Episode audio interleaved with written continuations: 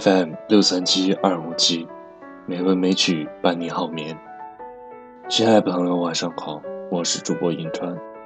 今天是二零一九年七月三十日，欢迎您如期来到美文美曲第一千七百三十期节目。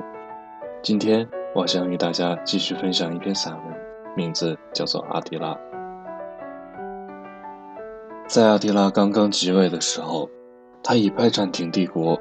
庇护了几个叛教部族为理由谈判，谈判最后，拜占庭帝国同意交出叛教部族，并且对匈奴帝国的朝贡翻倍。此事过后，匈奴就去进攻了波斯帝国，而拜占庭获得了喘息的机会，建立了不会被攻破的君士坦丁堡的城墙。但是，阿迪拉的波斯征服计划。没开始多久，就遭受挫折，在亚美尼亚被波斯帝国击败，阿迪拉便又把矛头指回了欧洲。一开始，阿迪拉指责拜占庭帝国没有履行约定要求，索要更多的朝贡。可君士坦丁堡不会被攻破的城墙已然建成，拜占庭又召回了北非军团，觉得有一战之力，就直接打了阿提拉的脸。阿提拉哪受过这气，一口气从巴尔干半岛打到拜占庭的首都，位于如今土耳其伊斯坦布尔的君士坦丁堡。匈奴人是游牧民族，骑兵射手起家的，哪有什么攻城武器？面对君士坦丁堡的城墙，只能采取围困战术。耗到最后，狄奥多西二世投降。总不能让这城墙成了自己的棺材啊！就和阿迪拉缔结了更加过分的条约。拜占庭向匈奴的朝贡增加三倍，并且拆除防御工事。就这样，阿迪拉开启了新副本——西欧征服。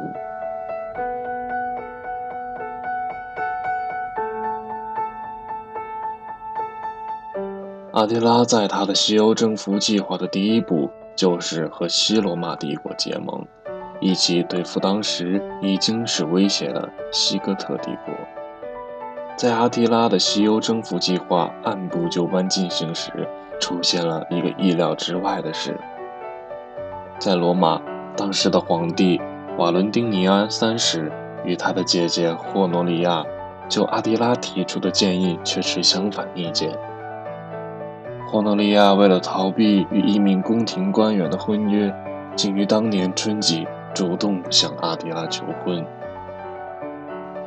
阿迪拉在考虑过后接受了他的建议，但却同时提出要以帝国的一半管制权作为嫁妆。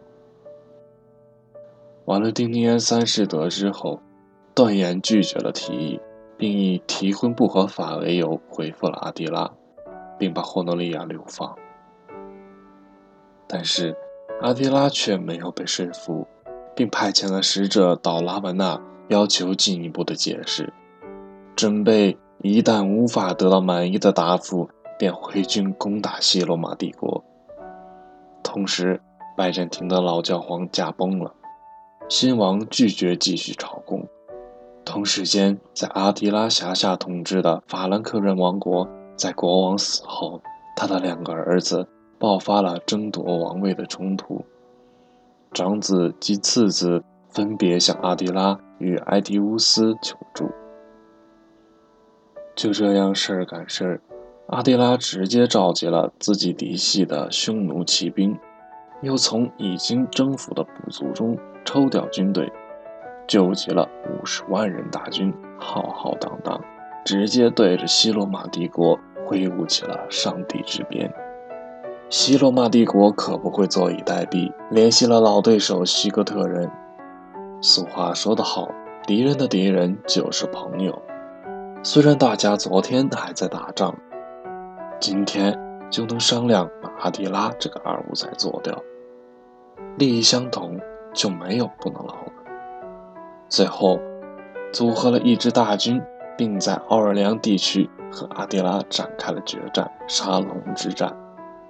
惨烈的战役最后以罗马和西哥特联军胜利结束。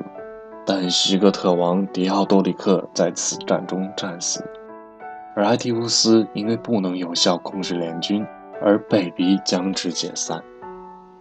此场战役被认为是历史影响最大的战役之一。埃提乌斯的胜利成功阻止了东西罗马帝国的灭亡与基督教的覆灭。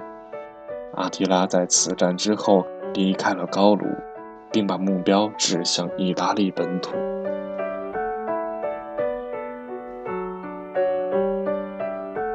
沙龙之战的失败导致了阿提拉的西欧征服计划流产，阿提拉只能转换目标，先攻打意大利。匈奴铁骑一路烧杀抢掠，真正的所过之处寸草不生，许多城市从地图上永久消失。也许是上帝对他的子民的仁慈，放下了上帝之鞭，阿提拉的进攻由于瘟疫和补给问题。停止在了意大利北部的波河，与罗马方面议和。无论如何，阿迪拉率领着匈奴人军队离开了意大利，越过多瑙河，回到了自己的皇宫。同时，他亦筹划着再次攻打君士坦丁堡，使拜占庭皇帝马尔西安恢复中断了三年的纳贡。就于此时，他却在公元四五三年初。突然逝世。对此，最常见的解释出自普利斯库斯的著作，当中记载到，阿提拉在他新婚宴后，在睡梦中鼻腔血管破裂，血液倒流，引起窒息而死。这血管破裂可能是由于阿提拉饮酒过多而引起。一个曾狂言被匈奴人铁蹄践踏过的土地将寸草不生的征服者，就是这样怪异的离去了。他的侍从和战士在发现他的死亡后，以剪下自己一撮头发，和以剑在脸上刺伤口来哀悼他。约尔丹尼斯也这样的记载当时的情况：最伟大的战士。是不应以女性的哀嚎和泪水，而是以战士的鲜血来哀悼的。在葬礼上，匈人骑士们排着队形，围绕着存放阿迪拉遗体的大型丝绸天幕转圈，向这位他们最伟大的领袖唱着丧歌。仪式完结后，匈人们便依照传统，在阿迪拉下葬的坟前饮酒作乐。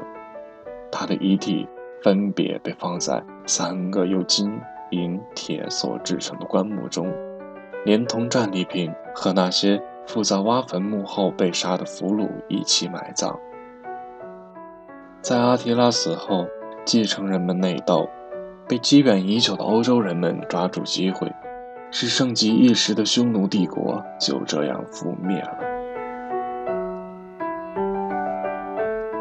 阿提拉大概是欧洲历史上唯一一位差点统治了整个欧洲的男人。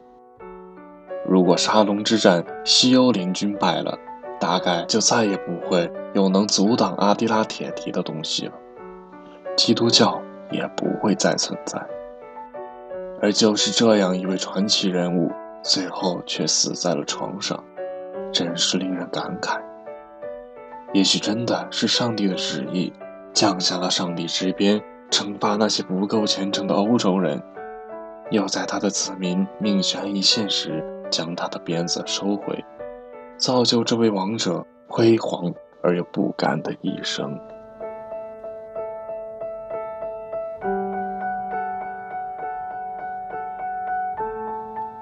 今天的配乐是《Live Dance》，希望这首优美的音乐能够伴您好眠。